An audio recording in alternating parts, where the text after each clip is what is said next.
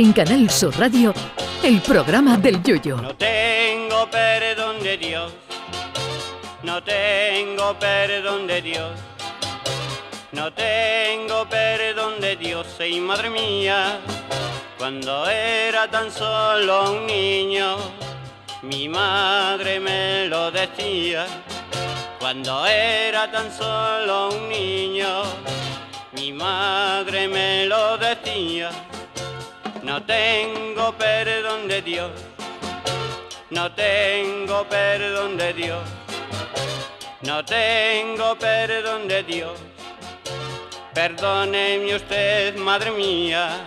Sinceramente nunca le he encontrado sentido a la gente que le cambia los sabores a las cosas. La única excepción que hago es la médica. Es decir, si alguien está loco por comerse una hamburguesa de cerdo pero no puede por problemas médicos, admito que haya hamburguesa vegana y todas esas cosas. Pero si realmente tienes ganas de comerte una hamburguesa pues cómetela y déjate de imitaciones mojoneras. Las cosas tienen su sabor y es una pamplina cambiárselo. Desde China nos llega la última aberración en este sentido.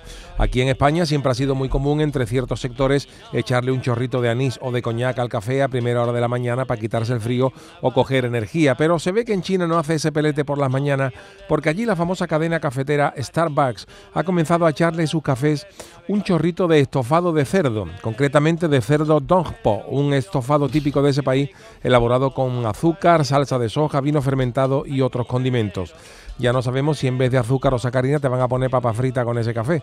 Porque además con el café te ponen encima una fina capa de carne del cerdo pinchada en una brocheta y apoyada sobre la taza.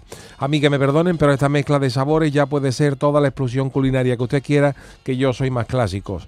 Yo soy de los que le gusta la tarta al whisky hasta sin tarta y con Coca-Cola. Soy de esos que cuando se toman un gin tonic pide ginebra clásica, nada de premium y tónica de toda la vida. Yo no soy de esos de que cuando piden un gin tonic admiten que le echen cardamomo, enebro, pomelo, pepino, flor de hibisco o pimienta, que cuando te han echado todo eso tú le echas una papa nueva y medio chorizo y en vez de un gin tonic tiene un potaje. A mí el melón con jamón me gusta también hasta sin melón, con pico y una cerveza. Hay gente que ha probado las anchoas con leche condensada y dice que eso es un manjar. Pero yo creo que a la leche condensada le van los mejor los churros que las anchoas.